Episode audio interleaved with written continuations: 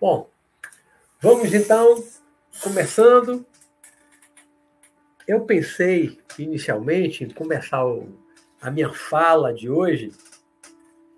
Eu comecei é, em, em começar com relatos, alguns relatos de casos, de situações que eu passei na minha infância, adolescência, início da juventude,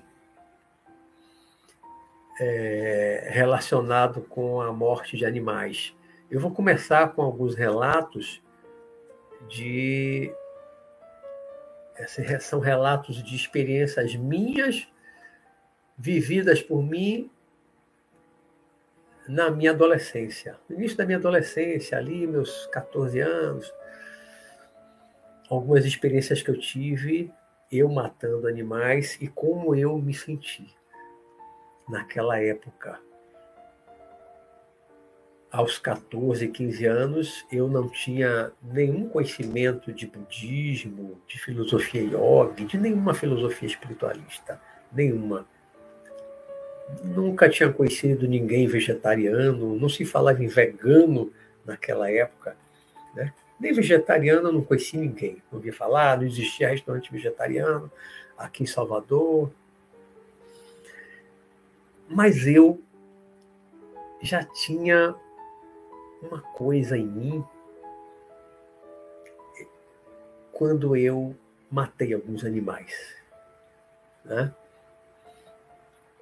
Eu vou começar é, por uma, uma, uma, uma, vez, eu tinha aí uns 14 anos, 13, 14 anos, vou colocar assim, uns, em torno de 14 anos, e eu estava com a minha família, meu pai, meus irmãos, numa praia perto aqui de Salvador, chamada Inema, era na base naval, e nós compramos, ou meu pai comprou para a gente, não lembro bem, anzóis, uma varinha de pescar pequena com anzol e botamos lá uma isca, alguma coisa, e subimos numa pedra, eu e alguns irmãos, e começamos a pescar.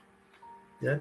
Até que um peixe fisgou o, o, meu anzol a minha isca, e aí eu puxei, era um peixinho pequeno, era pequeno. Quando eu peguei ele, o, o anzol quando você pesca, né? O peixe morde ali a isca e você puxa, o anzol enfia na boca, né? O peixe não consegue sair, fica preso no anzol. E o peixe, quando eu tirei da água, primeiro ele começou a se debater, falta de, de, de oxigênio, porque os peixes retiram oxigênio da água, ao contrário de nós humanos, como também os animais terrestres, que retiramos o oxigênio do ar o peixe tira da água, né? E aí ele ficou ali se debatendo e preso. Aquilo me causou um mal-estar, me causou uma agonia. Porque eu estava vendo ali um peixinho na minha frente, que eu tirei da água, eu estava vendo aquele peixinho agonizando. Como alguém que um ser humano na água que está se afogando. É semelhante, né? O peixe se afoga no seco. A gente se afoga na água, no molhado, o peixe se afoga no seco, falta de ar, falta de oxigênio fora da água, né? E eu vi ele ali agonizando, ele ia, ele ia morrer. Quando eu comecei a pescar, pensei em pescar, pescar o peixe, mesmo que não fosse comer, mas era por diversão. Mas quando eu vi ele se debatendo ali e com aquele anzol enfiado na boca dele, segurando ele na mão, eu senti uma pena do peixinho. Compaixão. Eu senti compaixão. Eu me conduí do sofrimento dele. O que foi que eu fiz? Lentamente, com o maior cuidado possível, eu tirei o anzol da boca dele e joguei de volta na água. Ele não deve ter morrido, né? Um pequeno ferimento, pequeno furo na boca. Mas joguei na água a tempo, não morre tão rápido. E devolvi ele para a água. Né? Nunca mais, eu tinha ali uns 14 anos, eu nunca mais pesquei de vara na minha vida. Foi só essa experiência que eu senti isso com o peixinho eu fiquei com tanta pena dele, de ver ele ali se debatendo, se afogando no seco, que eu devolvi ele para a água e nunca mais eu pesquei de vara. Vamos colocar assim, um ano depois, eu com uns 15 anos, eu mergulhava com o irmão meu, outro amigo. Comprei a máscara, né? o óculos, o snooker, que é o, que é o inspirador, pé de pato, e a gente mergulhava numa praia aqui em Salvador, no bairro que eu morava, e nós fizemos um, um arpão, mas era um arpão improvisado, ele não tinha uma trava para quando ele entrasse no peixe, na volta o peixe ficasse preso. Ele não tinha, era só o ferro com a ponta amolada. E nós mergulhamos e tal. Aí a primeira vez que eu arpoei, tinha uma, uma, uma borracha, né? A primeira vez que eu consegui acertar um peixe, a gente chamava de peixe-sapão, era um peixe, também não era grande, ele era listrado branco e amarelo. Gente chamava de peixe-sapão, ele era comprido, achatado, mas largo. Né? E eu arpoei ele, e aí, mas quando eu puxei o arpão, achando que eu ia trazer ele para mim, o arpão, ele dentro d'água, o arpão saiu, não tinha nenhuma trava, saiu todo do peixe. E eu vi que o peixinho começou a descer, como se fosse, a imagem na minha cabeça até hoje é como se fosse um avião, aqueles aviões da Primeira Guerra Mundial de duas asas, um avião né, está caindo, foi, foi atingido por metralhadora de outro avião, e ele está caindo e, e saindo fumaça preta e o avião caindo. Eu vi aquele peixinho rodando, rodando, rodando, descendo profundo. Era uma profundidade, vamos botar aí de uns, uns 4, 5 metros, mais ou menos, de onde estava ali, eu estava mergulhando com o meu irmão e o amigo. E aí eu tentei assim, descer atrás dele para pegar, mas aí me faltou ar, eu já estava algum tempo dentro d'água sem respirar, e eu voltei para a superfície Respirei, tomei fôlego e mergulhei novamente. Aí desci até o fundo. Quando eu fui chegando no fundo, eu vi aquele peixinho deitado de lado no chão, possivelmente já morto. Se não estava morto, estava agonizando para morrer. E uma coisa interessante, vários outros peixes ao redor dele. E a imagem que me veio naquele momento é como se alguém na rua, um ser humano na rua, tivesse levado um tiro, uma facada, caiu no chão e as outras pessoas ao redor, oh, o que foi que aconteceu? Coitado, vamos ajudar. Eu vi aquilo nos peixes ao redor, né, arrodeando aquele peixinho. Aquilo também me deu uma pena daquele peixe. Poxa, me deu um arrependimento. Por que, que eu fui fazer isso? Não precisava fazer isso. A matar peixinho. Eu matar com as minhas próprias mãos. Fiquei com pena, mas matei. Né? O outro da, da, vara, eu soltei, eu acho que ele sobreviveu. Mas esse, eu arpoei, ele caiu lá e matei o peixinho. Continuei mergulhando depois, alguns anos ainda, até uns 16, 17 anos, eu, gostava de mergulhar, mas depois desse único dia que eu arpoei o peixe, eu nunca mais levei o arpão nos meus mergulhos. Muitas vezes eu ia mergulhar sozinho, eu ali, 16 anos. Eu, às vezes, meu irmão não podia, eu ia sozinho mergulhar, ia lá para o fundo, mergulhava, era, era perigoso, me arriscava, né? Encontrar, sei lá, um tubarão, uma, uma, uma moreia. Às vezes eu encontrava a moreia lá nas, nas locas de pedra, né? Mas eu nunca mais levei o meu arpão. Nunca mais na vida eu fiz, era pesca submarina, caça submarina, né? Nunca mais eu mergulhei com arpão, nunca mais eu arpoei peixe. Então só arpoei um, matei um único peixe, eu com as minhas próprias mãos. E tentei pescar um uma única vez. Me deu também uma dor, uma coisa, uma agonia, e eu soltei o bichinho e se não morreu. Mais ou menos nessa época também, aí, 14, 15 anos, uma vez eu estava num sítio de uns amigos dos meus pais e o, o, garoto lá, adolescente também como eu, né? Ele tinha uma espingarda de ar comprimido. Eu não tinha, não era minha, eu nunca tive. Né? Era cara, meu pai não podia dar isso pra gente. Mas esse, esse garoto tinha uma espingarda de ar comprimido. E ele lá atirando os bichos todos e tal. E aí me deu para eu atirar também. Aí eu procurei, procurei, procurei, vi um passarinho lá em cima da árvore, no galho. Eu apontei, apontei, apontei, apontei. E pá, dei um tiro com ar comprimido, o passarinho caiu. A gente foi procurar, ele estava no chão lá já morto. Também me deu uma coisa no coração, me deu um, um remorso, um arrependimento de ter atirado o bichinho. Foi o que o bichinho fez para dar um tiro nele. Não ia nem comer, vai comer um passarinho pequenininho. Se tirar as penas todas, não tem nada, é só osso. Osso. Não tem nada. Por diversão. Né? É uma caça esportiva, por diversão, passatempo. Me deu uma agonia, que com a dó, uma compaixão do bichinho que eu matei. Nunca mais na minha vida eu atirei no passarinho. Nem bicho, nem. Nunca mais eu atirei em bicho nenhum. Né? Então, essa, essas experiências que eu tive lá na minha adolescência, uma de cada aqui que eu contei, né? O peixinho que eu arpoei, eu matei, matei o passarinho, o outro peixe do anzol eu soltei. E ele deve ter sobrevivido. Mas isso ali dos meus 14, 15 anos já me mostrou o quão perverso nós humanos somos.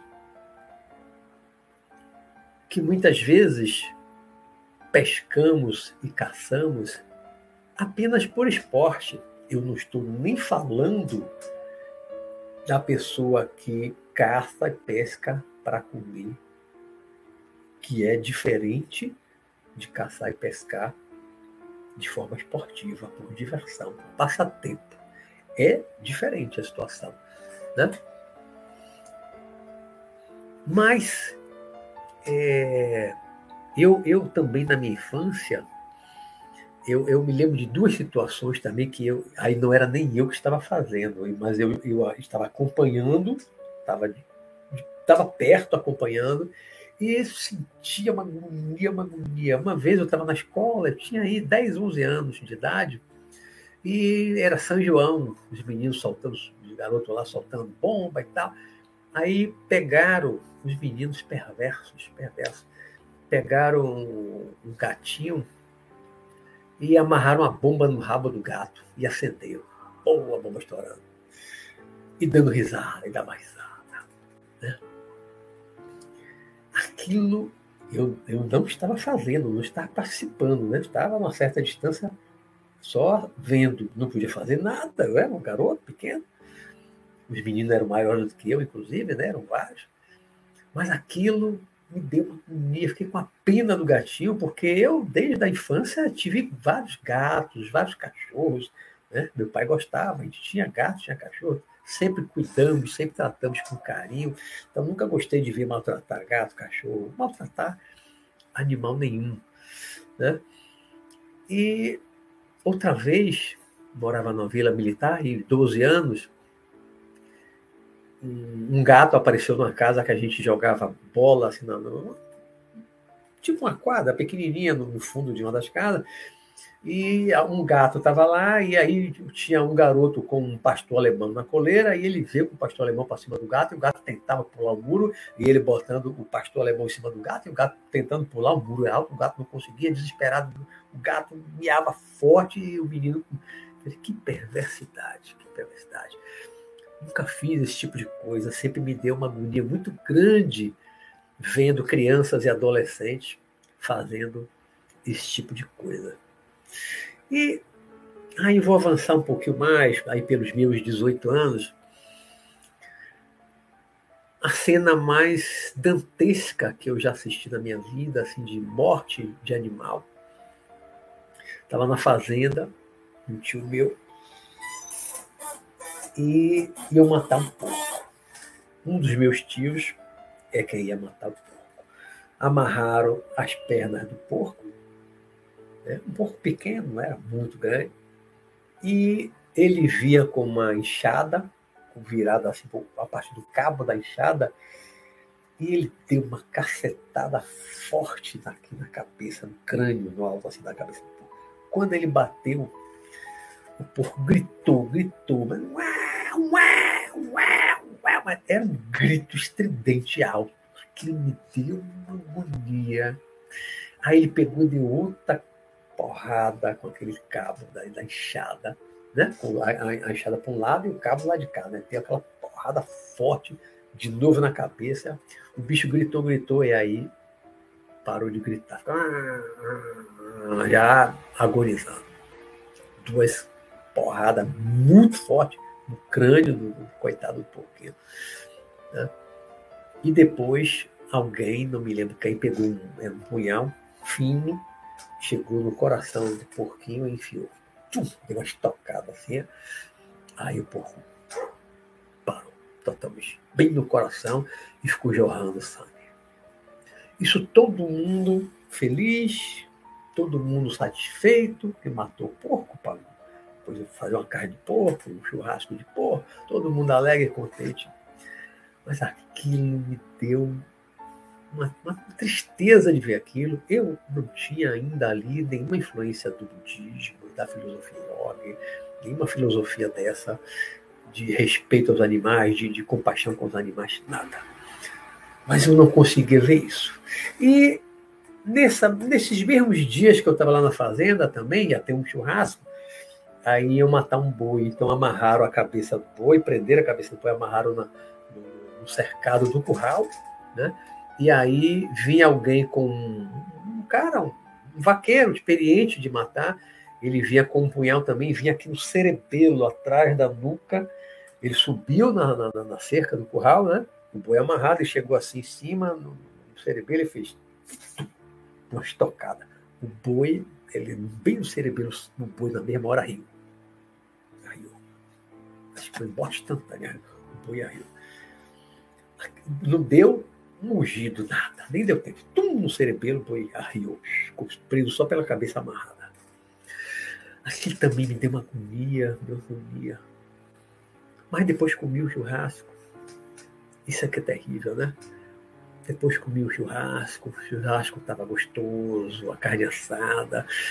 Quando a gente vê a carne depois assada, cortada, né? Que um dia foi o boi, mas já foi esquartejado, uns pedacinhos pequenininhos no espeto. A gente não lembra mais que aquilo um dia foi um ser vivo. Né? Você faz isso, você come a carne do boi suculenta, um sal grosso ali na, na brasa, ou, ou se for outro tipo de, de, de prato com tempero. Você compra a carne já toda cortadinha, embaladinha, a gente não lembra, a gente não pensa que aquilo foi um animal, que aquilo um dia foi um ser vivo, que tinha sentimento também, que tinha emoção, tinha um raciocínio igual a gente. A gente é irracional. Mas tem emoção, tem sentimento, ele tem medo, ele tem prazer, ele tem alegria. Todos os animais, todos os animais. Aí cada vez que eu via matando assim, esses animais me dava uma, uma tristeza. Né?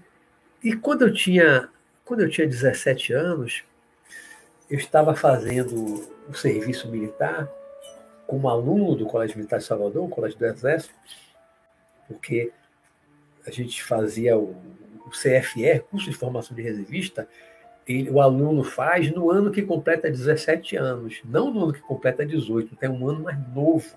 Né? Eu comecei a fazer o serviço militar com 16 anos, já comecei a aprender a desmontar um fuzil, a tirar de fuzil, com 16 anos. Com 17 anos já começa a instrução na selva, de contra-guerrilha, de sobrevivência na selva e tal. E numa instrução dessa de sobrevivência na selva, uma vez a gente estava no, no na mata do, do 19BC, que é um batalhão de infantaria, batalhão de caçadores, para aquele Salvador, tem uma reserva florestal grande, uma mata mesmo, né?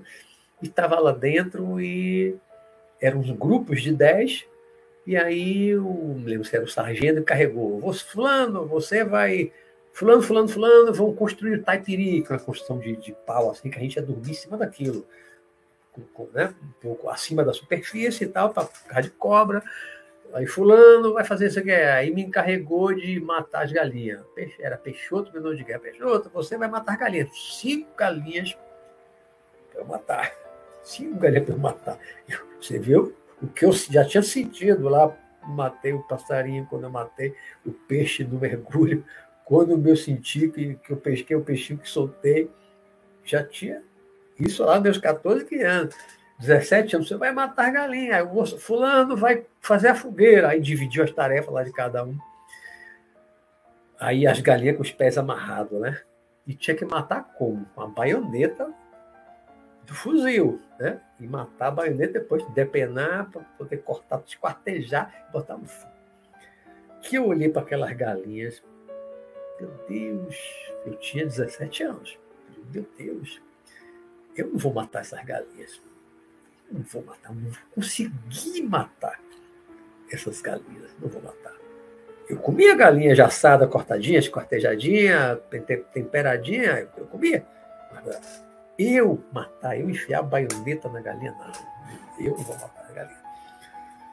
Não tenho coragem de matar a galinha. Não tenho. Tive coragem quando eu me que eu sentia lá aos 14, 15 anos com um peixe, com um passarinho. Eu não vou matar a galinha. Não vou matar a galinha. Aí conversei com um outro colega meu, disse assim, fulano, vamos trocar. Eu sou especialista em fazer fogueira, em fazer fogo, sou especialista. Você mata as galinhas? Aí ele, não. Aí eu convenci, não, papapá. Convenci e aí trocamos. Pô, aí eu fiz a fogueira e tal. Aí ele matou duas galinhas, eu nem vi, né? Levou assim, pô, matou uma galinha. Depois eu soube que ele matou mais três e enterrou, para ninguém saber. Né? E a gente, eram, eram dez, mata, comemos só duas galinhas, uma galinha, coitada, magrela, né? Quando tirou a pena, não tinha quase nada. Comeu uma coxinha de galinha depois de quase 24 horas com fome e quase crua. Eu não tive coragem de matar a galinha. Eu tinha 17 anos, eu ainda não tinha influência de budismo, de filosofia yoga, de nada dessas coisas, mas eu não tinha coragem de matar tenho coragem de matar um rato, matar uma aranha. Eu matei muita barata, formiga com veneno tal. Mas matar um mamífero, nada, não, não consigo, nunca consegui. Nunca consegui, não consigo matar. Isso me lembra um livro que eu li lá na juventude, que era Fisiologia da Alma, de um médium chamado Ercílio Mais ou Mais. Eu acho que ele não era brasileiro.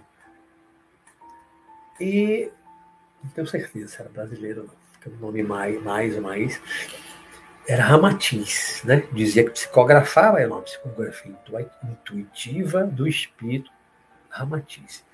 Eu li alguns livros, né? E nesse livro, o Ramatiz, supostamente o espírito Ramatiz, disse, ditou através dele, né? Uma coisa interessante que eu nunca mais esqueci. Que ele disse assim: se cada ser humano tivesse que matar o animal para ele comer, pouca gente no planeta comeria carne. E carne aí bote boi, porco, peixe, frango, tudo.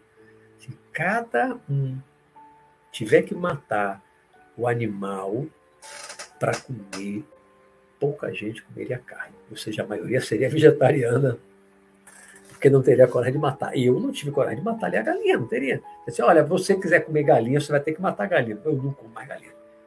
Quiser comer o boi, você vai ter que matar o boi. Não, não como boi. Tem que matar o peixe, tirar ele, ver ele se debatendo na água ali, agonizando até morrer fora da água. Se você quiser comer o peixe, você vai ter que pescar e matar, ou dar uma paulada nele, ou deixar e ver ele agonizando ali até morrer. Eu não ia mais comer peixe. E assim com qualquer outro animal. Né?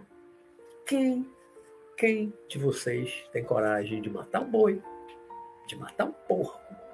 Seja como for, uma faca, um punhal, uma paulada na cabeça, pedrada na cabeça, tiro. Quem de vocês teria coragem de matar um boi, matar um porco, matar uma galinha, cortar, segurar assim a cabeça, cortar o pescoço da galinha, e ver ela se debatendo, o sangue jorrando. Quem tem coragem de fazer isso? Vocês comeriam boi, carne, boi, frango, se tivesse que matar? Já começa aí uma reflexão, né? Já começa aí uma reflexão. Vocês comeriam? Que a gente, quando come, quem come, compra no mercado. Maioria das vezes ainda a gente compra muito mais no mercado do que em açougue. Muito mais gente compra no mercado. Um baladinho, os pedacinhos de frango, os pedacinhos de carne de boi, né? os peixes todo cortadinho, não tem cabeça, não tem rabo. Ou seja, você vê aquilo ali embalado, e hoje muita de proteína animal, proteína não é mais boi, não é mais frango, é proteína proteína animal. Para quê? Para você não lembrar que aquilo foi um boi, que aquilo foi um frango. Então, chama de proteína. Proteína animal. Você come proteína animal? Você está comendo frango, está comendo boi, está comendo proteína animal. Disfarça que aquilo é uma carne. Né? E a gente compra isso tudo embaladinho, né? que um dia foi um frango, um dia foi um boi. Né? levava a sua vida ali, comendo, ah, a vidinha, já vivia anos, mas a maioria foi criada em cativeiro, ou seja, um boi numa fazenda, cercado, os frangos numa granja, cercado com espaço confinado, apertadíssimo, só comer, comer, comer, comer, comer, super estressada, com 45 dias já está batendo o franguinho, né? Mas depois de todo esquartejadinho, limpinho, só os pedacinhos de carne cortadinho, embaladinho, a gente não pensa, sai do nosso imaginário que aquilo foi um boi, que aquilo foi um frango, uma galinha. A gente não pensa que aquilo era um animal que foi morto, que foi abatido, abatido, abatido, foi assassinado cortou o pescoço do frango, né? enfiou alguma coisa lá no boi, ou deu um choque no boi. Aí tem várias formas de matar. Diversos lugares matam de forma diferente, como eu já vi muitos vídeos, né? Matam de forma diferente. Às vezes com perversidade, outras vezes com menos perversidade. Mas é a morte. Esse, esse abater é assassinar o animal. Né? Pega o bichinho lá vivo, pum, corta passa uma faca, mal assim, pum, cortou o pescoço, o bichinho se debate, se debate, debate, jorrando sangue. Se você vê isso de perto, isso é chocante. Né? Um, um, um vídeo que eu divulguei aí para o um programa de hoje, um videozinho relativamente curto, né? Que tem isso numa granja, né? Os funcionários lá enfiando os negócios nos, nos pintinhos, nas galinhas. A perversidade. Tem gente que que é perversa. Tem, tem pessoas que trabalham nessas empresas que são já perversas por natureza. Eu já vi muitos vídeos de pessoas fazendo miséria com boi, com, com vários animais, com porcos, muito além da, daquilo que seria necessário para matar. Já vai matar, mas ainda mata com requinte de perversidade.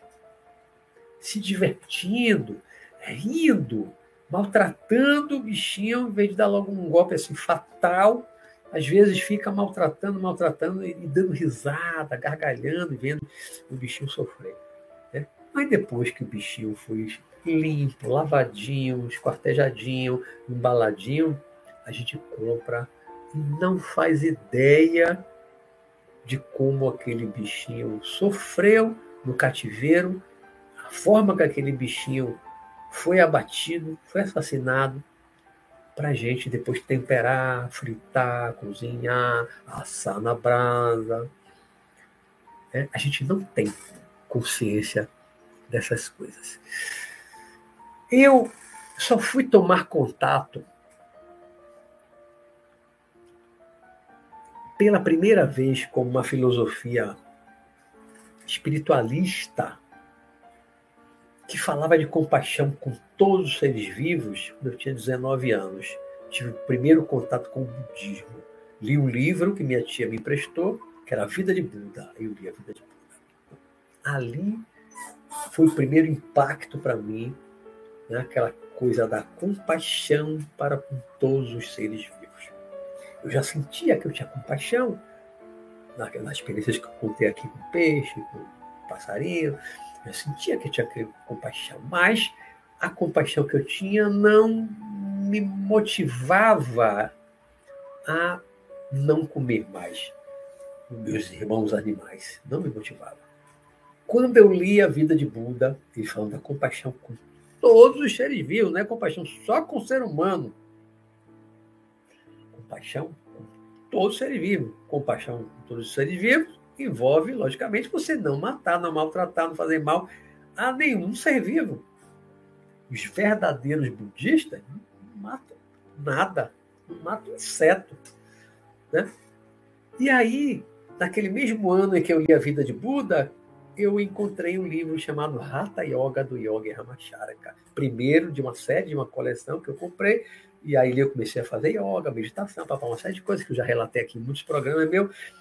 Ali, quando eu li o Hatha Yoga em início de junho de 1978, 19 anos, eu decidi, naquele momento, né? depois eu mudei, mas naquele momento eu decidi virar vegetariano radical, não comer nada de origem animal, não tive transição, foi da noite para o dia. Eu era o maior carnívoro da minha casa, adorava o mal assado, era o maior carnívoro da minha família, ali até os 18 anos, até os 19. Quando eu li esse livro, e já tendo lido A Vida de Buda, Compaixão, papá, eu resolvi que não ia mais comer nenhum ser vivo, nenhum animal, nenhum animal. Não é só carne, ah, não como carne vermelha, mas como frango. É animal. Né? O camarão é um animal. Porco, tudo é um ser vivo, tudo é animal. Né? E aí eu virei vegetariano. Levei 15 anos, pelo menos, vegetariano. Depois eu fiquei lacto-ovo vegetariano, eu não comia nenhum tipo de animal, mas comia ovo, comia queijo, comia manteiga, leite, iogurte, os derivados do leite, né? Porque ovo lacto vegetariano. Também fiquei muitos anos. Depois, é, depois de muitos anos, minha esposa teve uma anemia profunda e fomos para o médico e o médico acabou nos convencendo. A gente não comia carne naquela época nenhuma o médico nos convenceu de que ela tinha que voltar a comer carne vermelha, porque papapá, era mais rápido para ela recuperar, papapá, e ela voltou, e eu junto também, vai voltar, o outro não. Eu acabei voltando a comer também carne vermelha. E aí frango e as outras coisas, né? Hoje, eu não como, depois de alguns anos comendo muitas coisas, vários animais, né? Hoje eu não como mais carne vermelha. Eu reduzi muito frango. Como, ainda como frango, mas como muito pouco. Estou numa transição assim para camarão, final de semana, outro, né? peixe. Não sou muito chegado também, de vez em quando. Então é mais um frango, mas reduzir a quantidade não é todo dia. Né? E estou num movimento novamente agora para voltar a ficar pelo menos lacto vegetariano. Com tendência de voltar a ser vegetariano. Mas hoje não estou vegetariano e nem ovo lacto vegetariano. Né? Então, tudo que eu estou fazendo e números que eu vou passar aqui é, para vocês, é, eu estou falando isso para vocês, mas eu hoje não sou vegetariano, não estou vegetariano. Né? Então, não estou fazendo uma pregação vegetariana, é, até porque seria hipocrisia, e eu não sou hipócrita, de pregar uma coisa que eu não estou executando. já fui vegetariano muito tempo, mas hoje eu não estou vegetariano. Né? Então, todas as reflexões que eu estou trazendo para vocês aqui hoje são reflexões para mim também, que eu também preciso incorporar para eu definitivamente parar de participar do morticínio, sabe? na devastação que vocês vão ver agora com os números brasileiros e mundiais de abatimento dos animais daqueles que a gente. Né? Então, eu faço parte disso. Eu não condeno ninguém de jeito nenhum, não estou aqui condenando ninguém, até porque se eu fosse condenar alguém, primeiro eu teria que me autocondenar, né? me autopenitenciar. Seria uma hipocrisia eu falar para vocês, parem de comer carne, nanana, e eu continuar comendo carne, seria hipocrisia. Eu não sou hipócrita. Então eu estou dizendo claramente, eu hoje como ainda estou comendo, como muito menos, não como todo dia, não como as carnes vermelhas, como mais frango e não como todo dia e menos. Mas ainda como. Então eu ainda participo de, dos números que eu vou passar para vocês é, em relação a essa matança dos nossos irmãos animais no planeta. Tá? Então, essas estatísticas que eu vou começar a colocar agora para vocês, elas foram tiradas do IBGE pesquisa que eu fiz do IBGE 2020, que as, que as pesquisas não são muito atualizadas, então uma pesquisa mais fechadinha assim, 2020, é recente, e pouco, né? E em seguida, da FAO, que é uma agência da ONU que cuida dessa questão da alimentação, agricultura, fome, né? trabalha para acabar com a fome no mundo e tal. Aí, vocês agora era um dever de casa para vocês terem feito, que eu falei semana passada, né? Pesquisa, não sei se alguém pesquisou, depois eu vou olhar. Vocês não fazem ideia da quantidade de frangos que são abatidos, que são mortos no Brasil, do mundo, depois Brasil, do mundo. Começando. Em 2020, o rebanho bovino no Brasil, bois, né? Boi vaca, né? rebanho bovino no Brasil em 2020 era de, dois, de 218 milhões e 200 mil bois. Ou seja, maior 2020 a população bovina, ou bovino, generalizar boi, é boi vaca, boi. Brasil tinha mais boi do que gente, do que ser humano. Né? Nós comemos esses bois todos? Não, grande parte exportado para outros países comerem. Né? Habitantes de outros países comerem. Mas a população, 2020, de boi no Brasil, isso é dado do IBGE, viu? pode pesquisar, para confirmar, não acreditar. A população de boi era maior do que a de gente. Tudo para a gente comer e exportar para outros países.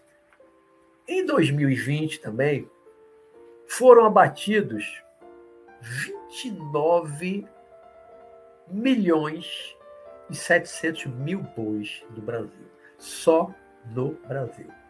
29, quase 20, quase 30, 29,7, quase 30 milhões de bois foram mortos no Brasil. Nós comemos tudo? Não, grande parte exportada. 20 nós, brasileiros, matamos quase 30 milhões quase 30 milhões de bois. 49,3 milhões de porcos. Quase 50 milhões de porcos. Isso no ano, viu, gente? Tudo aqui é um ano, um ano. Né? Quase 30 milhões de bois mortos no ano de 2020. Quase 50 milhões de porcos mortos no ano. E seis, agora pasmem, pasmem. Num ano só, 2020, no Brasil apenas 6 bi, bilhões, B com B, não com M, bilhões, 6 bilhões de frangos foram mortos no Brasil. O Brasil, vocês devem saber, é o maior exportador de carne de frango do mundo. O Brasil é um exportador. A gente não come esse frango todo, né? 6 bilhões de frango. Quem comeu no Brasil? 210 habitantes, comer 6 bilhões de frango no ano, não, a gente não come isso tudo, né?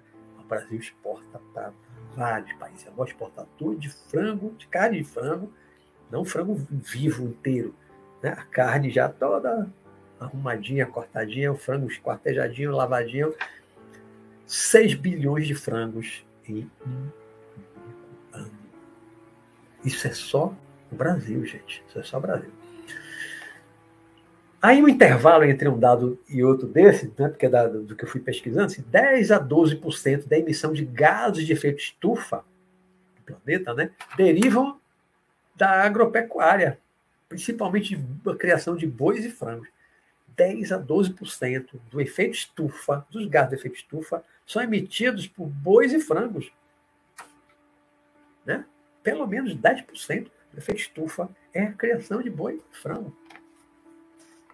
Alguns cientistas, eu já li, dizem que isso é maior do que a emissão de, de, de fábrica, de carro, de automóveis. Alguns dizem que é maior. Não tenho certeza, mas já li cientista falando isso. Segundo a FAO, essa agência da ONU, dados da ONU, 66,5 bilhões, 66,5 bilhões de frangos são abatidos por ano no mundo. 66 bilhões. Quantos habitantes nós somos no planeta? 7,5 bilhões. 7,5 bilhões. São mortos por ano, por ano, 66,5 bilhões de frangos. Isso representa, aí no site de onde eu tirei, isso representa 182 milhões por dia. Ou seja, no mundo são mortos 182 milhões de frangos por dia. Metade da população do Brasil, praticamente, de frangos mortos por dia. 7,6 milhões a cada hora. A cada hora, enquanto né, a gente já tem aqui quase uma hora de programa, nesse tempo, nesse tempo, 7 milhões de frangos já foram abatidos. Né? Esse tempo que eu estou falando aqui, 7,5, 7, pode botar 7 milhões de frangos já foram abatidos para consumo. Mais dados da ONU, da FAO, sete por ano são mortos. Sete, é, sete não, desculpe, por ano são mortos 3 bilhões de patos. Bilhões, 3 bilhões de patos. 663 milhões de perus. 657 milhões de gansos, né? Esses todos também são abatidos por ano no mundo. Dados da ONU da FAO, que é essa agência da ONU que cuida da alimentação, papapá. 3 bilhões de patos, 663 milhões de perus, 657 milhões de gansos abatidos por ano. Fora que eu já falei aqui de frangos, 66,5 bilhões de frangos, né? e os mais depois e tal. 1,48, ou seja, um, um e meio, um bilhão e meio de porcos são mortos por ano no planeta Terra. Um bilhão e meio de porcos são mortos por ano. 304 milhões de bois são mortos por ano, mais do que a população humana do Brasil, que é 210, aumenta um pouquinho mais. 304, quase a população dos Estados Unidos humana. 304 milhões de bois são mortos por ano no planeta. 567 milhões de ovelhas, 464 milhões de cabras, 4,7, quase, quase 8, ou quase 5 bilhões de cavalos. Cavalos! Alguém aqui come cavalo? Acho que ninguém aqui no Brasil, não come cavalo, né? Mas tem país que come cavalo. O Brasil já exportou jumento para países que comiam, jumento, burro quase 5 milhões de cavalos e quase 3, 2,8, quase 3 milhões de camelos. No Oriente Médio se come camelo. A gente não come nem camelo aqui, né? No Oriente Médio se come muita carne de camelo. Quase 3 milhões de camelos são mortos por ano.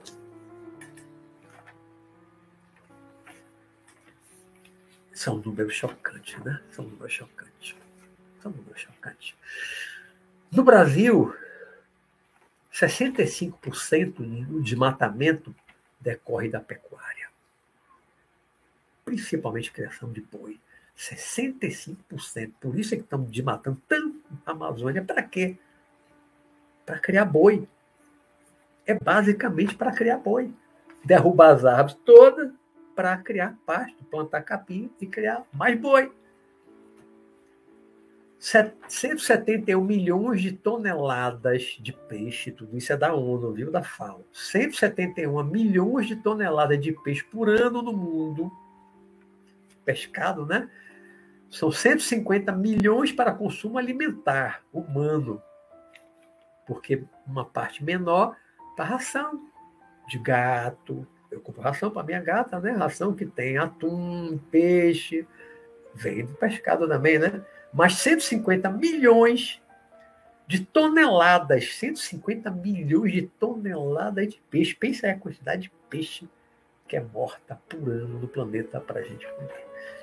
São cerca de 800 bilhões a de entre 800 bilhões 800 bilhões, não é milhões não, viu? É bilhões com B mesmo.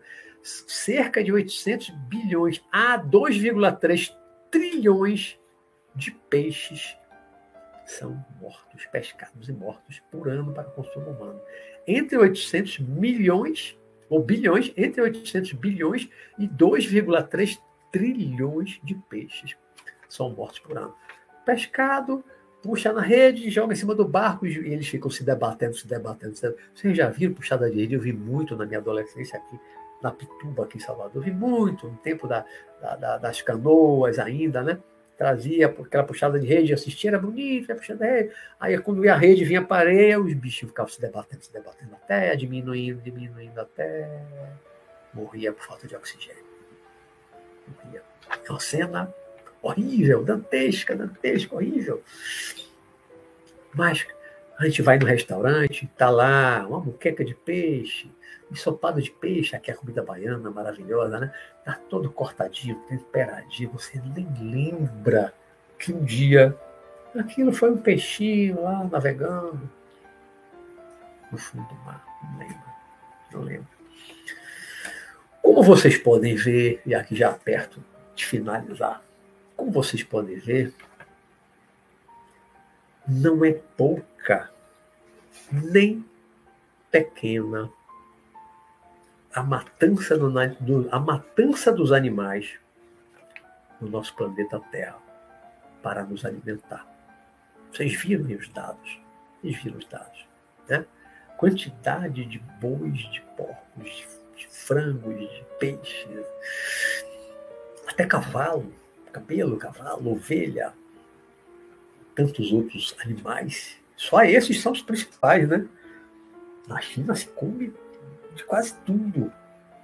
E em alguns outros países também, né? Tem muitos outros animais que são também mortos para serem comidos por nós humanos.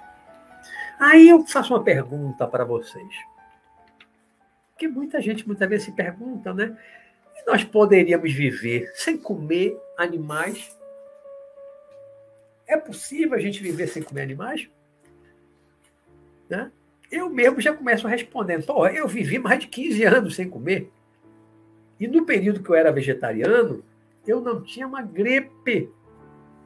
Tinha uma saúde perfeita. Minha pele era bumbum de neném. A minha pele era lisinha, igual a bunda de neném. Tinha uma espinha.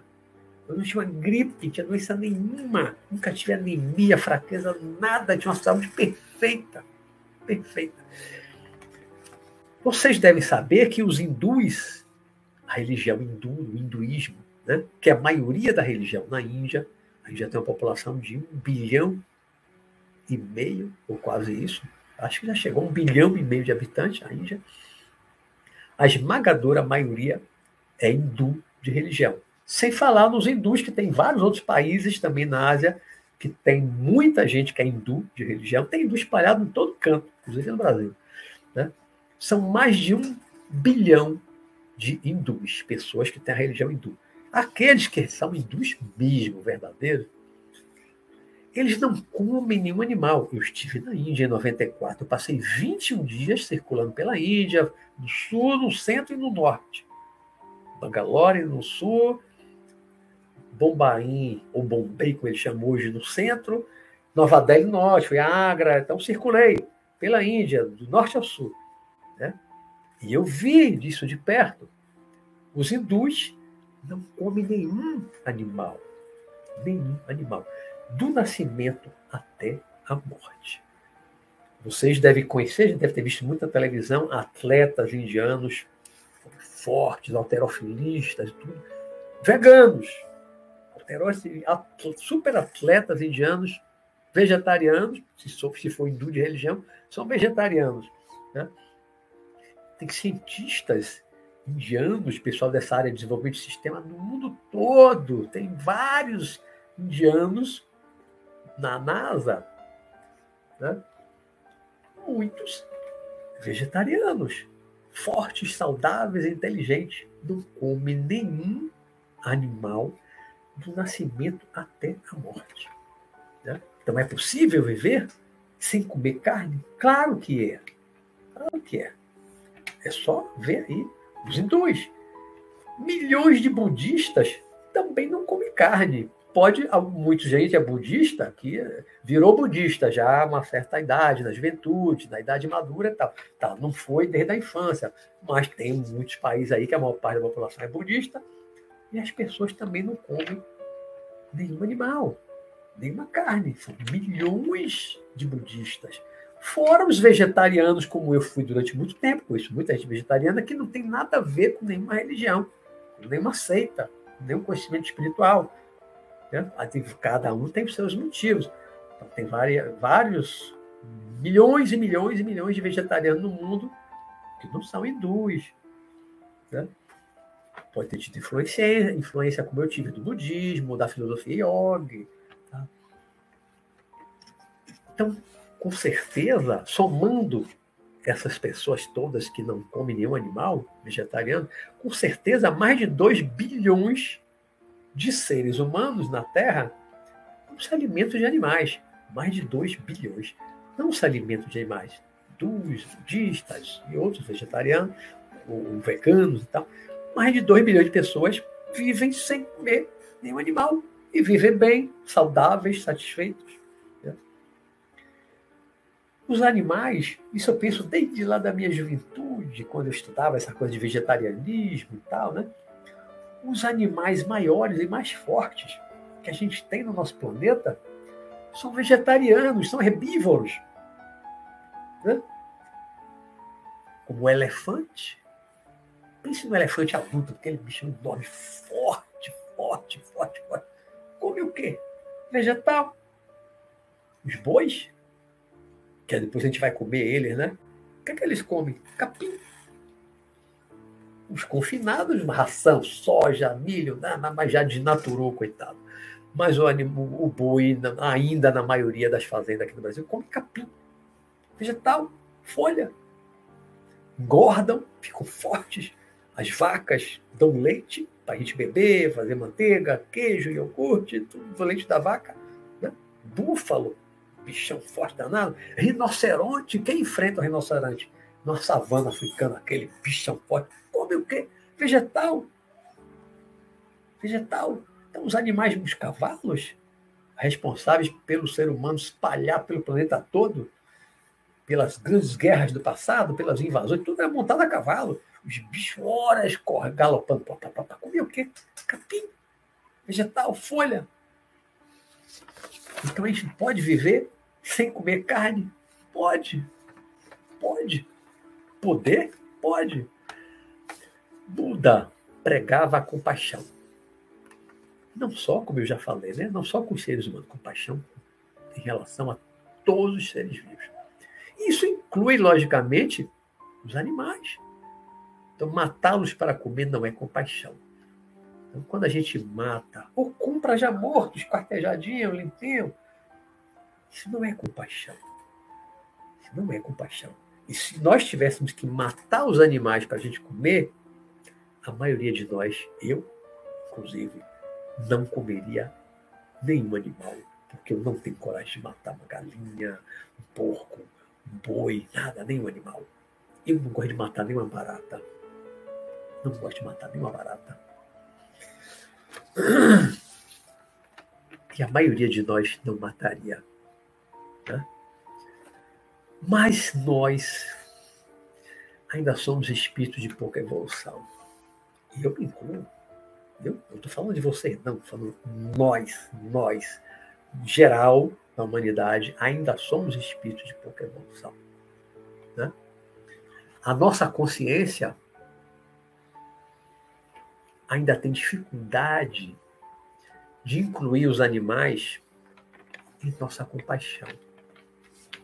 A nossa pouca evolução, ela, ela não é, sabe, uma compaixão tão grande, tão desenvolvida. A nossa consciência espiritual ainda é muito pequena, ainda é muito limitada, é muito, desculpe dizer, tacanha. A nossa compaixão. A gente tem dificuldade de ter compaixão até com os próprios seres humanos. Né? Animais, a gente tem compaixão com os nossos gatinhos, nossos cachorrinhos, com alguns outros animais que nós elegemos como bichinhos de estimação. Né?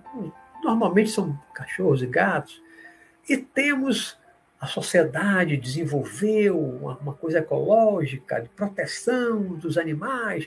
Então, salvem as baleias, vamos salvar os golfinhos. As baleias quase foram exterminadas, quase foram extintas, porque por causa do óleo da baleia que eh, iluminava as casas. Era o óleo da baleia que era o combustível para as lamparinas no passado, até o século XIX.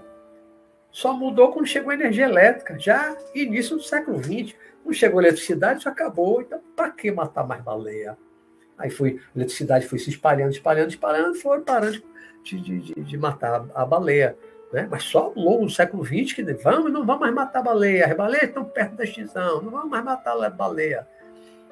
Aí não vamos, não vamos matar golfinho, não vamos matar o lobo guará que está à beira de extinção, não vamos matar a arara azul que está à beira de extinção, não vamos matar o mico-leão que está à beira da extinção.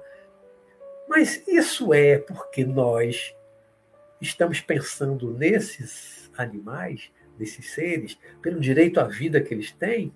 Não. Ainda é uma coisa egoísta nossa. Vamos preservar a baleia para que a gente possa ver baleia para que meus filhos no futuro possam ver baleia, para que os meus netos no futuro possam ver a baleia, o golfinho. Mas não é porque as pessoas respeitam o direito à vida da baleia, do golfinho, do lobo-guará. Não. Porque se fosse respeito à vida, nós teríamos o mesmo respeito com o boi, com a, com a galinha, o frango, né? com o porco, com o peixe. E a gente não tem nós temos nosso cuidado, nosso carinho, a nossa proteção, maltrato.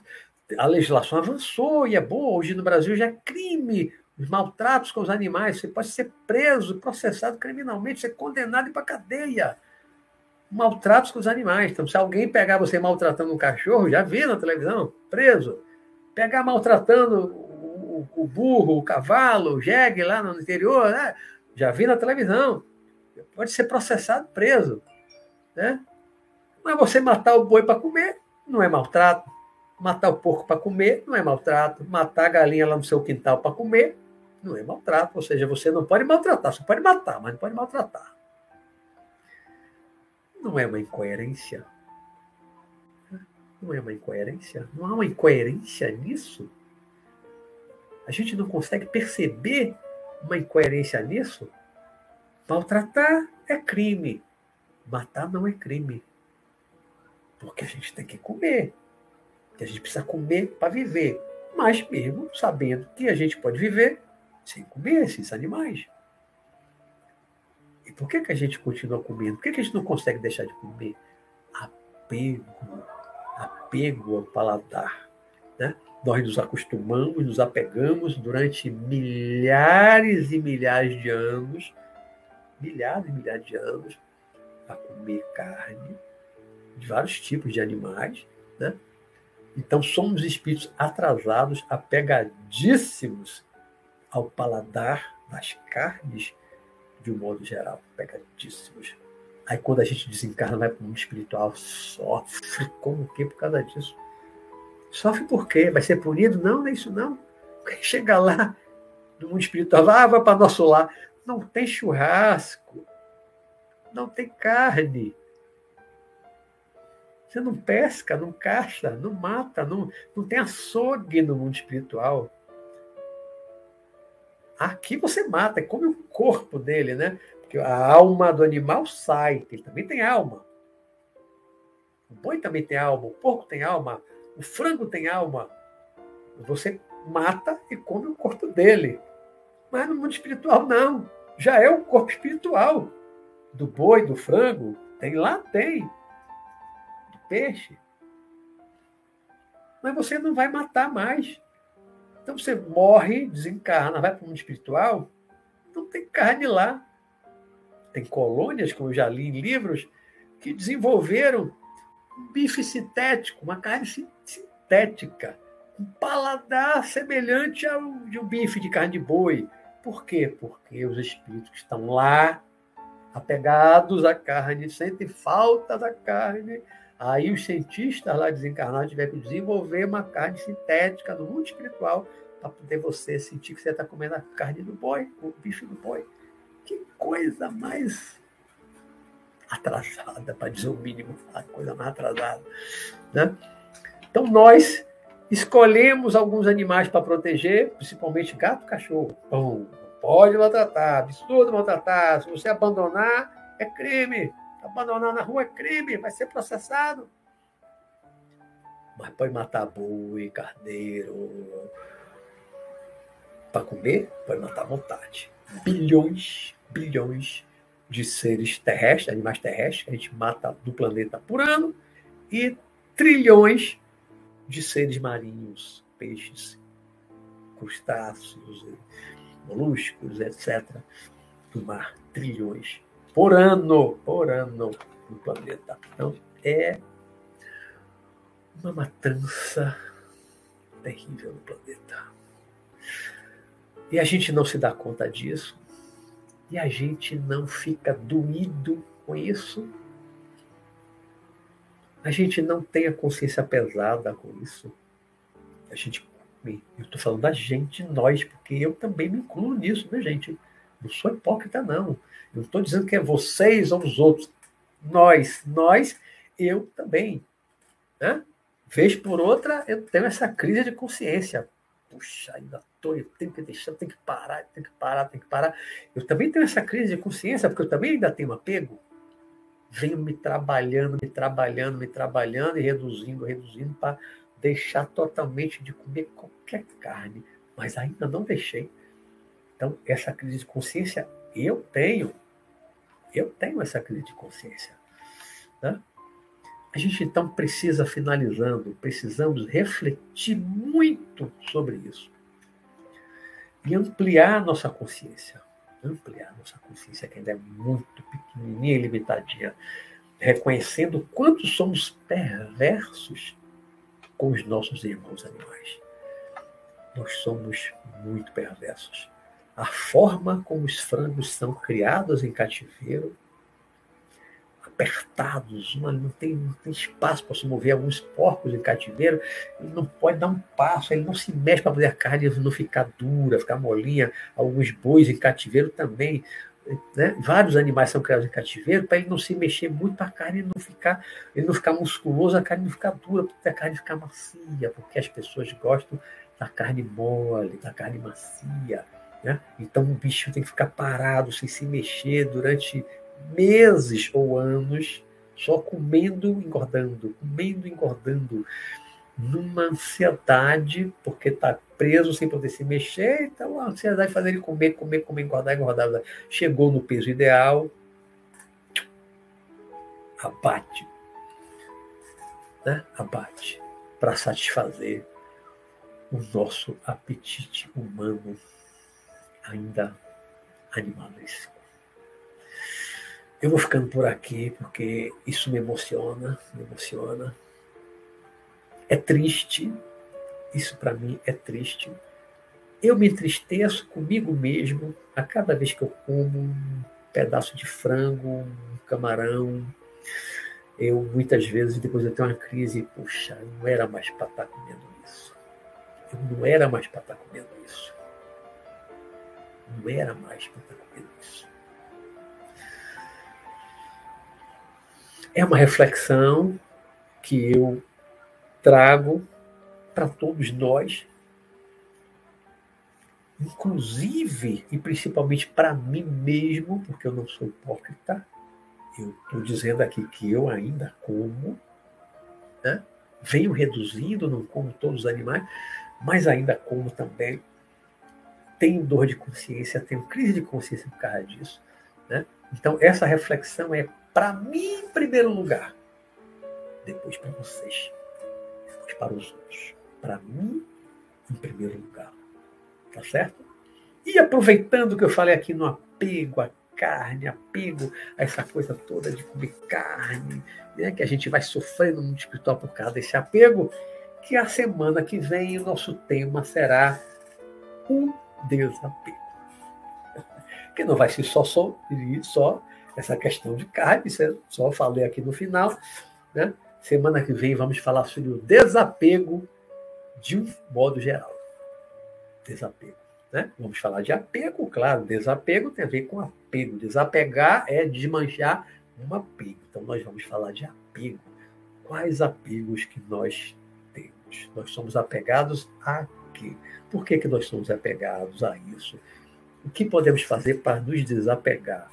Precisamos nos desapegar disso, daquilo, daquilo outro? Então, semana que vem, a nossa reflexão vai ser em cima do apego e do desapego. Tá bom? E fica essa, reflexão, como eu faço toda vez que for comer um pedaço de frango, um pedaço de boi, um pedaço de né, uns camarões, um peixinho. Reflita, reflita. Não estou aqui dizendo pare de comer a partir de mas não estou dizendo nada disso não estou pregando nada, eu não estou impondo nada, até porque eu não posso impor nada. Cada um é dono do seu nariz, cada um é dono da sua vida, cada um é dono da sua dieta alimentar. Eu já tive todo tipo de dieta na minha vida, da mais carnívora, mais vegetariano radical. Eu vou lá com o vegetariano macrobiótico, tempo de alimentação.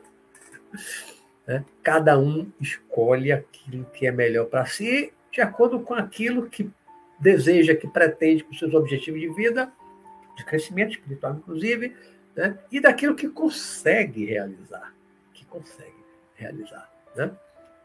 Muitas vezes a gente quer deixar de comer carne e não consegue. O apego, o vício, a dependência química da do, do sabor, do cheiro é tão grande que a gente não consegue simplesmente deixar de comer a carne. Tá bom? Vou aqui ver se tem alguma pergunta e os comentários lá para baixo. A Lígia disse logo lá no início, né? Ela disse, faz uns 10 anos que só como frango. Muito, muito por isso. Mas não consigo ser vegetariano. Nem entendo, nem entendo. Nem entendo mesmo. Entendo o quanto é difícil.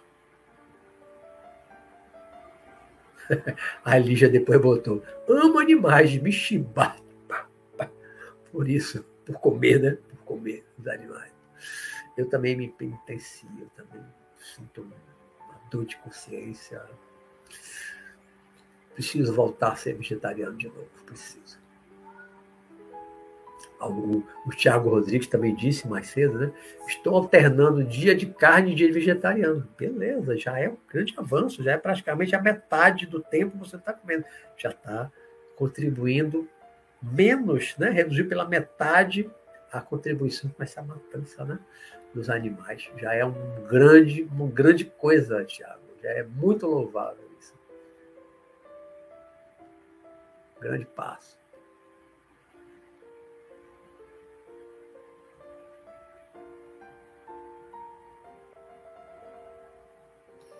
É, Tiago falou uma coisa aqui que eu já critiquei muito, já falei muito em épocas passadas, quando eu era vegetariano radical. Na época que não tinha nenhum restaurante, lá nos anos 80, 78 eu virei vegetariano, né? Estava nos 80, não tinha restaurante natural, restaurante vegetariano, nada disso. Salvador, início dos anos 80, tinha um restaurante macrobiótico. Um único restaurante macrobiótico. Na época que eu fui macrobiótico, inclusive 82, 83, tinha um restaurante macrobiótico. Não tinha um restaurante natural, um restaurante vegetariano. Tinha uma macrobiótica. Depois de muito tempo que começou a virar moda, começaram a surgir restaurantes naturais, vegetarianos, mas tem muitos restaurantes tradicionais, o país todo, que a gente vai, que tem a comida gostosa, mas não tem um prato vegetariano. Não tem um prato vegetariano. Algumas lanchonetes não tem hamburguerias, não vou citar nome né, para ninguém me processar, né? Mas tem hamburguerias das mais famosas estrangeiras no Brasil que não tem um único sanduíche vegetariano. Não tem um único sanduíche vegetariano. Não tem um. Todos têm que ter pelo menos um hambúrguer, ou de frango ou de boi. Não tem um sanduíche vegetariano. Aí é difícil. Você vai num lugar desse, vai no restaurante, você quer comer, não tem. Tem. Você vai comer folha, um prato de folha. Se gostar de folha, cansou. Né?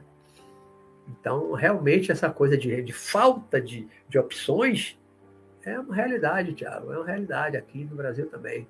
Muito lugar, muito restaurante aqui bom, que eu gosto e tal. Não tem um prato vegetariano. Você vai comer um peixe gostoso, um camarão gostoso, ou vai comer uma carne gostosa. Pomba tem um animal. Animal. Aí Lepena disse: Vixe, comi ali o escondidinho de frango, já estou com a consciência pesada. Agora vai ficar mais, né, Lepena, quando comer da próxima vez. Lígia Paula, sem coragem para pesquisar. Mas agora você viu meus números, né, Lígia? Você viu aí os números, viu? Pode pesquisar, pode confirmar. IBGE e FAO, que é uma agência da ONU. Pode pesquisar. Esses números todos eu tirei dessas entidades aí, né? dessas instituições. São números oficiais. Viu?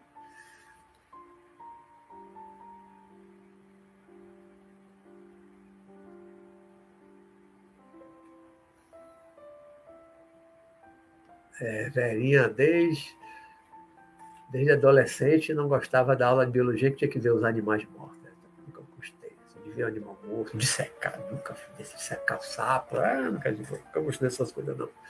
Nunca gostei de matar. Desde a infância, nunca gostei de matar nenhum bicho. Matei poucos, como eu contei isso no programa hoje, né? Poucos, mas os poucos que eu matei me deu uma dor de consciência enorme.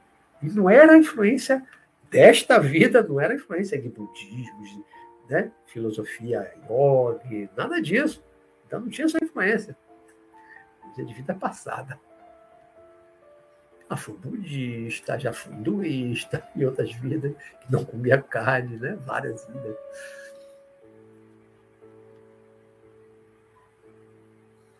Ali já, uma aula de biologia, ver secar um, um sapo, aí desmaiou. É horrível, horrível. Não gosto de ver, não. Não gosto de ver, não.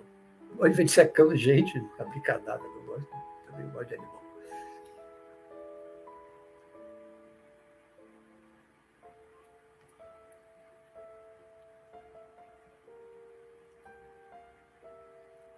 O porco faz uma gritaria na hora de morrer. Falei, Leandro Luquem, é, nunca vi igual. Eu relatei aqui, né, no início, né? O porquinho, coitado, levou duas pauladas na cabeça. Na primeira, o bicho gritava, gritava. Eu acho que dava para ouvir a um quilômetro de distância.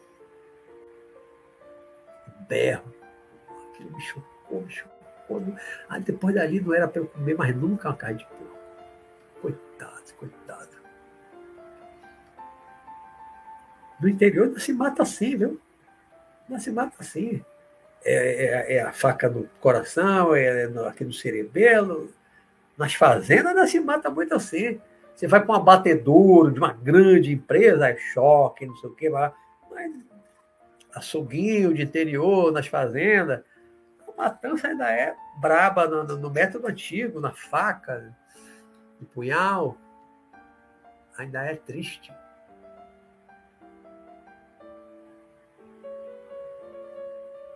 Pois é, né, Lepena? Nem a morte de um passarinho passa despercebido. E, e ainda estava pensando aqui também, só complementando rapidamente, que não é exatamente uma morte, mas um aprisionamento de passarinho em gaiola. Que maldade prender o bichinho que voa e quilômetros por dia livre. Você prender numa gaiola pequenininha, o pessoal vai passar o resto da vida preso na gaiola. Foi o que o bichinho fez para ficar preso na gaiola. E os animais no zoológico, aquelas jaulas apertadas, um leão acostumado a uma área enorme de caça dele lá e ficar preso numa jaulazinha que, coitado, dorme o dia inteiro. Não tem o que fazer. Ele está em depressão. Tantos outros animais, macacos, lá, lá na, na floresta, pulava de galho em galho, de uma árvore para outra, presos num lugar pequeno, no cativeiro. Para quê? Para a gente lá ver se deleitar, o macaco, olha o leão. Que prazer que a gente tem em ver os animais presos, peixe no aquário, o peixinho, coitado, tem um, estava lá no mar, enorme, um rio, o rio Amazonas, enorme rio, se deslocando livremente, quilômetros. Aí você bota num, num negocinho de vidro, um aquário pequeno, né? e joga ração. Não é nem o que eles comem lá no mar, na natureza. Uma ração para eles comerem. O bicho fica ali, vai no vidro, volta, vai no vidro, volta, vai no vidro. Que coisa que nós humanos fazemos. Nós somos realmente desumanos, não porque somos humanos, somos o quê? Somos o quê? Perversos. Perversos. Somos muito maus, perversos com outros animais do nosso planeta. Com exceções do gato, cachorro. Para a maioria, nós somos perversos. Principalmente para aqueles que nós gostamos de comer.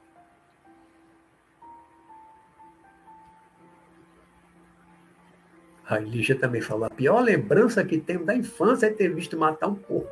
O grito ainda lembra. Né? Pois é, eu tinha 18 anos, estou com 63. Até hoje eu lembro do som do berro do porco. Você não esquece mais nunca, uma coisa horrível. Aí a gente depois vai comer a carne de porco. Mas, mas esquartejadinha, não tem cabeça, não tem olho. Um pedacinho da carne, tratadinha, temperadinha, você esquece que aquilo um dia foi um porco. Que ele morreu gritando, apavorado antes de ser morto. Né? O bife suculento, você não lembra que aquilo um dia foi um boi aterrorizado na hora da morte. A gente não pensa nisso. Nós somos seres muito atrasados.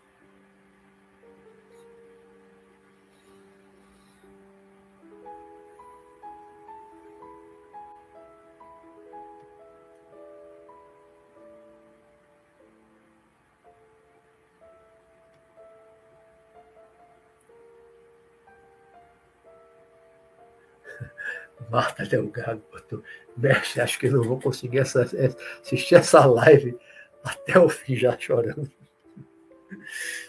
Mas o objetivo é, é trazer essa reflexão, Marta. É reflexão. Me perdoe, mas é para a gente refletir. Eu, eu acima de tudo. Eu em primeiro lugar.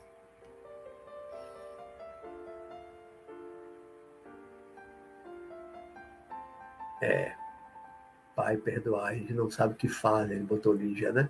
Jesus, quando aprenderemos? Pois é.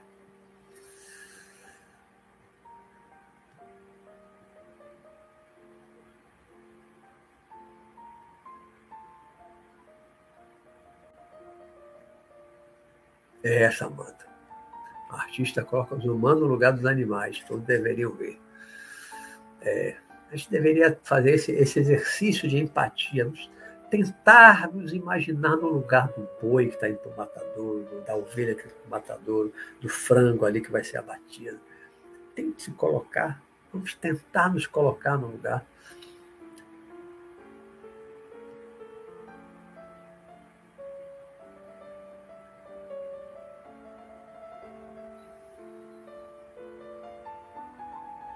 Le pena, estou trazendo lembranças dolorosas, né? Mas eu sei que dói. Eu pensei muito antes de trazer esse tema aqui para vocês. Pensei muito, pensei muito. Mas eu acho que nós precisamos. Está na hora de nós pensarmos mais seriamente, mais profundamente em relação a isso.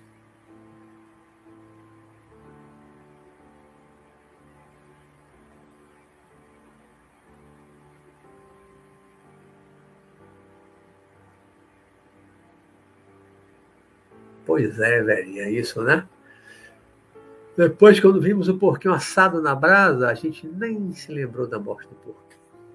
Pois é, também aconteceu comigo lá nos 18 anos, né? Ver a morte do porco me chocou, me chocou, mas depois que pedacinho da carne estava lá no espeto, na brasa, saborosa,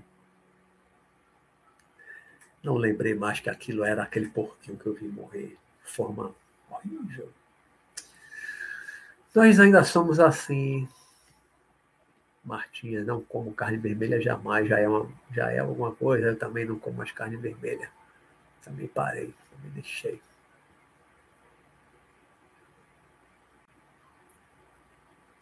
É para todos nós refletirmos, né, Verinha?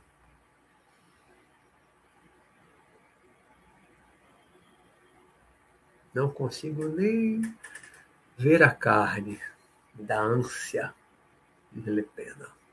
Tá bom. Leandro botou Ramatiz, é o livro de Ramatiz que eu falei. Fisiologia da alma. Tudo no seu tempo, Vera. Disse Lígia Paula.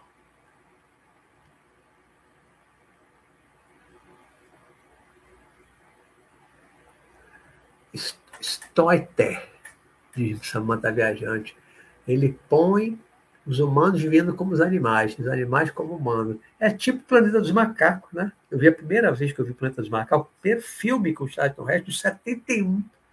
Eu tinha 12 anos, lá no Rio de Janeiro. Planeta dos Macacos.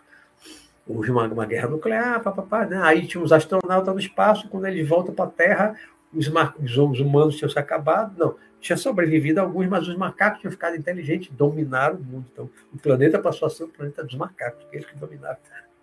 Imagine, né? Os macacos dominarem o planeta. É uma ficção bem interessante, né? E aí, os humanos é que eram tratados como a gente tratava os macacos, né? A gente trocar de lugar, se imaginar,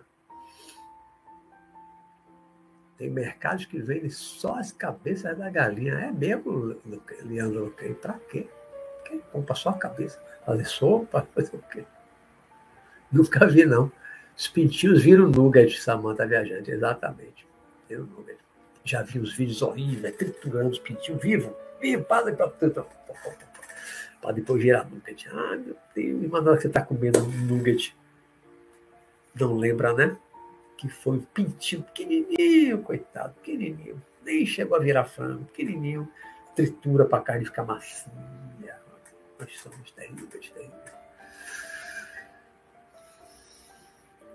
Energia nos, nos açougues, nos matadores, é horrível. E tem um monte de espírito lá, tem vários livros que, que relatam, né? Sugando o ectoplasma animal ali no chão, dos açougues, dos matadouros horrível, o ambiente é horrível. A energia realmente não é nada boa no matador.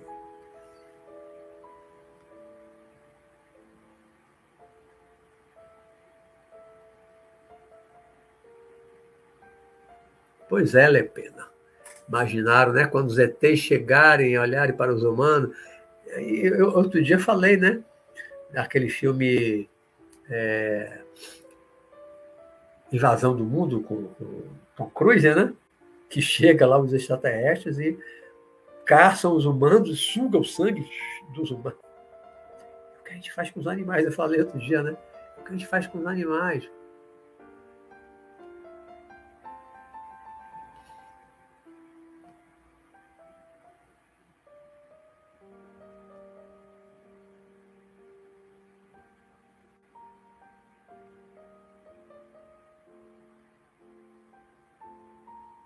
E Avatar, aquele filme, né? Filme com animação, né? É, é Morte Limpa. Dava, dava uma flechada tal, depois vinha acabava de matar. Morte Limpa. Como é que é morte limpa? Morte é morte. Ele matou, flechou, enfiou um punhal no coração. Morte limpa. Morte é morte, ele matou o bicho. Como é que é limpa?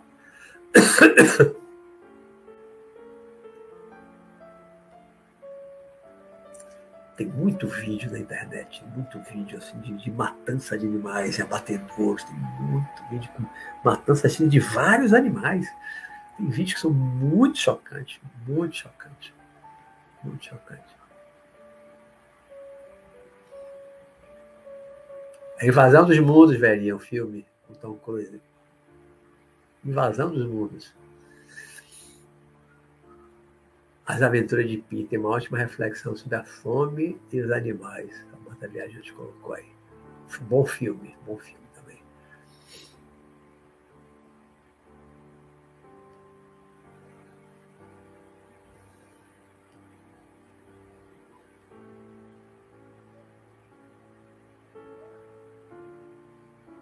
É, Leonardo Bertorelli está no mesmo movimento que eu, né? Foi vegetariano, depois deixou de ser, está tentando ficar ovo lacto vegetariano como eu.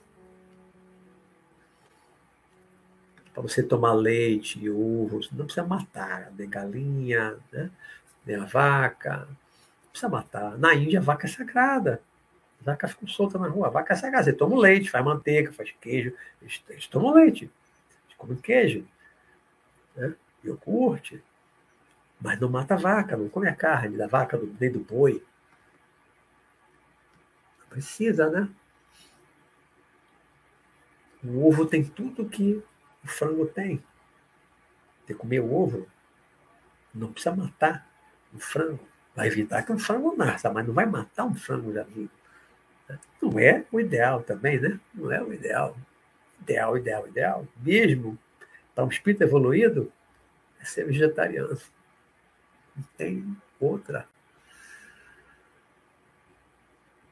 Ah, isso é tão complexo, questão de karma ali, gente. É a evolução da gente. Aí, aí dá uma outra live, uma outra conversa longa. Nosso tempo já se esgotou. Já estou aqui passando o tempo, já tentando chegar no final para encerrar, que o nosso tema já se esgotou.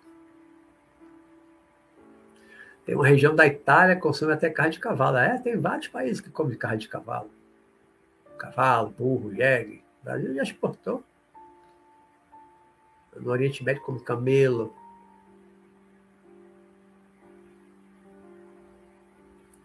É, tem lugar que come gato, come cachorro.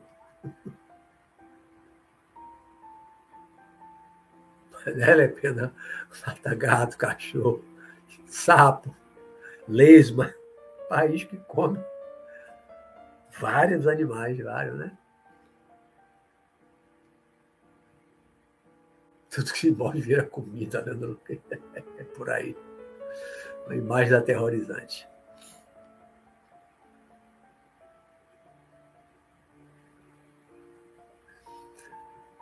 Respondendo meio que indiretamente a pergunta de Verinha, a pergunta a matança de animais teria alguma relação com a produção de ectoplasma pelos seres encarnados?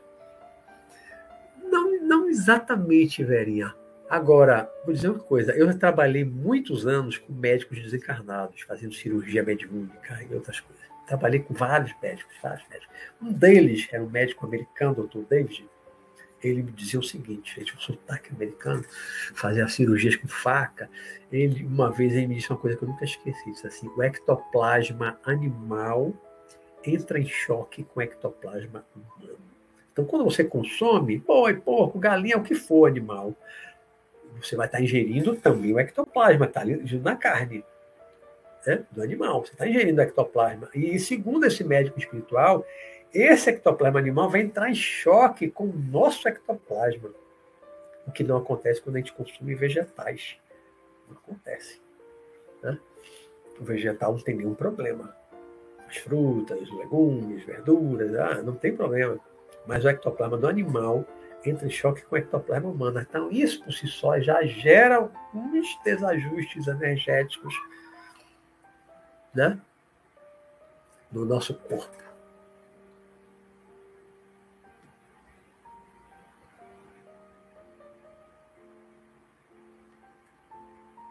Lígia Paula. Preciso encerrar. Preciso encerrar. Doutor, Professor, é possível afirmar que Jesus não comeu peixe em razão de sua abertura de consciência? Olha, a julgar pelos evangelhos, Jesus comia peixe. Até depois da ressurreição, quando ele reaparece, aí eu não vou aqui discutir se ele era materializado, se foi ressurreição física, que não me cabe aqui agora falar disso, né? É complexo. Mas ele, depois, até após a ressurreição, né, como é chamada, ele comia peixe. Tem passagem lá que diz que ele chamou lá os apóstolos e tal, o quê, me dê aí uns peixinhos, ele já estava com a fogueira acesa, lá mar, na beira do Mar da Galileia, quando ele aparece já depois da morte. Né? E ele pede lá passar. Né? Tem passagem que fala mesmo dele comendo peixe. Então, naquela época, se falava em vegetarianismo Israel. Todo mundo comia carne. Não de boi, que não tinha boi lá, era carneiro. Né? Carne de carneiro, não sei se de camelo, não sei se tinha galinha, mas cordeiro, que é o carneiro, comia, todo mundo comia. Né?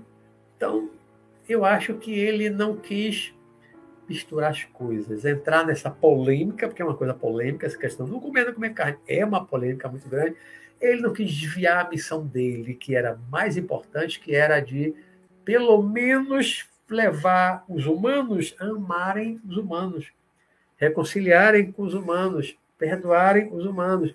Se a gente conseguir amar o próximo como a nós mesmos, perdoar o nosso próximo, nos reconciliar com o nosso próximo humano, já é um grande passo. E, e, talvez ele não tivesse querido, pensado, desejado né, envolver essa questão de também em relação ao animal e desviar o foco da missão dele. Eu penso muito nisso. Eu acho que ele não quis, no meu entendimento, acho que ele não quis desviar o foco, quis se concentrar no humano, porque o humano naquela. Mas se o humano hoje ainda não presta, ainda faz tudo de errado que faz, tantas perversidades, com os próprios humanos, guerra, está tendo de novo agora. Né? Então, o foco dele era melhorar o ser humano. Melhorar o ser humano. Se fosse desviar, pelo menos dividir o foco, e não mate os animais também, isso ia ser uma polêmica tão grande que talvez fosse maior do que ele dizer: perdoe o seu inimigo, pare de comer carneiro. Isso é pior do que perdoe o seu inimigo, talvez. Né? Então, para não desviar o foco, ele comia. Ele devia comer carneiro, devia comer peixe. Mas afirmar, afirmar, afirmar, não, mas pelo menos peixe nos evangelhos está lá escrito que ele comeu. Devia comer. Né?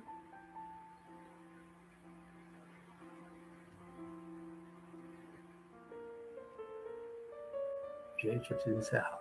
Estou chegando cá embaixo, já avançando no tempo. Tem muitos comentários. Muito comentário aí legal.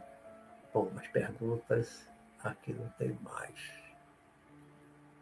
É, o ovo não tem esse sofrimento. tem a questão de como, como se cria as aves para tirar os ovos também cativeiro. É por isso que eu disse, não, ainda não é o ideal. Ainda não é o ideal. O ideal mesmo é ser vegetariano. O ideal é ser vegetariano. Né? Esse é o meu ideal. Essa é a minha meta. Eu já fui muitos anos. A minha meta é voltar a ser vegetariano. Gente, passei aqui oito minutos do nosso tempo. Desculpem. Muito legal estar com vocês. Eu acho que foi uma reflexão que eu trouxe sem querer julgar ninguém, porque primeiro eu teria que julgar a mim mesmo, né? sem querer impor nada a ninguém, sem querer convencer ninguém de nada, apenas trouxe reflexões. Meu objetivo só foi trazer reflexões, para a gente pensar, para a gente refletir sobre como nós tratamos os animais do nosso planeta. Com exceções, como eu falei, gato, cachorro, alguns que a gente está protegendo, mas aqueles que a gente come, nós somos perversos. Nós somos muito perversos. Nós matamos bilhões e alguns trilhões de animais por ano para a gente comer, quando a gente poderia sim viver só com os vegetais. Poderíamos viver com vegetais, porque mais de 2 bilhões de pessoas no planeta vivem com os vegetais, o planeta seria melhor, teria menos gases de efeito estufa, menos devastação das florestas para criar gado, o planeta seria melhor. E sem essa energia gerada na matança de tantos animais, que são os nossos irmãos. São filhos de Deus como nós. Por que, que nós temos direito à vida e eles não? Porque que a gente quer ser livre para fazer, para ir para onde quiser, direito de ir e vir, E o frango não tem, e o boi não tem, e o porco não tem. O peixe em cativeiro não tem, o camarão em cativeiro não tem. Vamos refletir, só refletir, tá? Só refletir, tá bom? Então, uma ótima noite para todos vocês.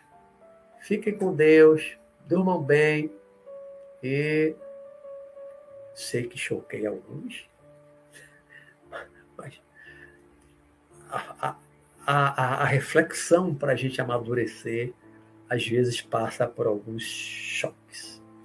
Às vezes a gente precisa de alguns choques para poder a gente despertar e ampliar a nossa consciência. Tá bom?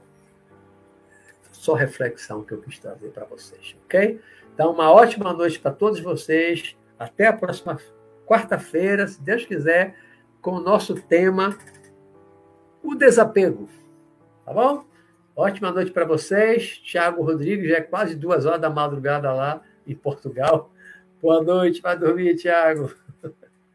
Tchau, tchau, gente. Até a próxima quarta. Grande abraço para vocês. Tchau, tchau.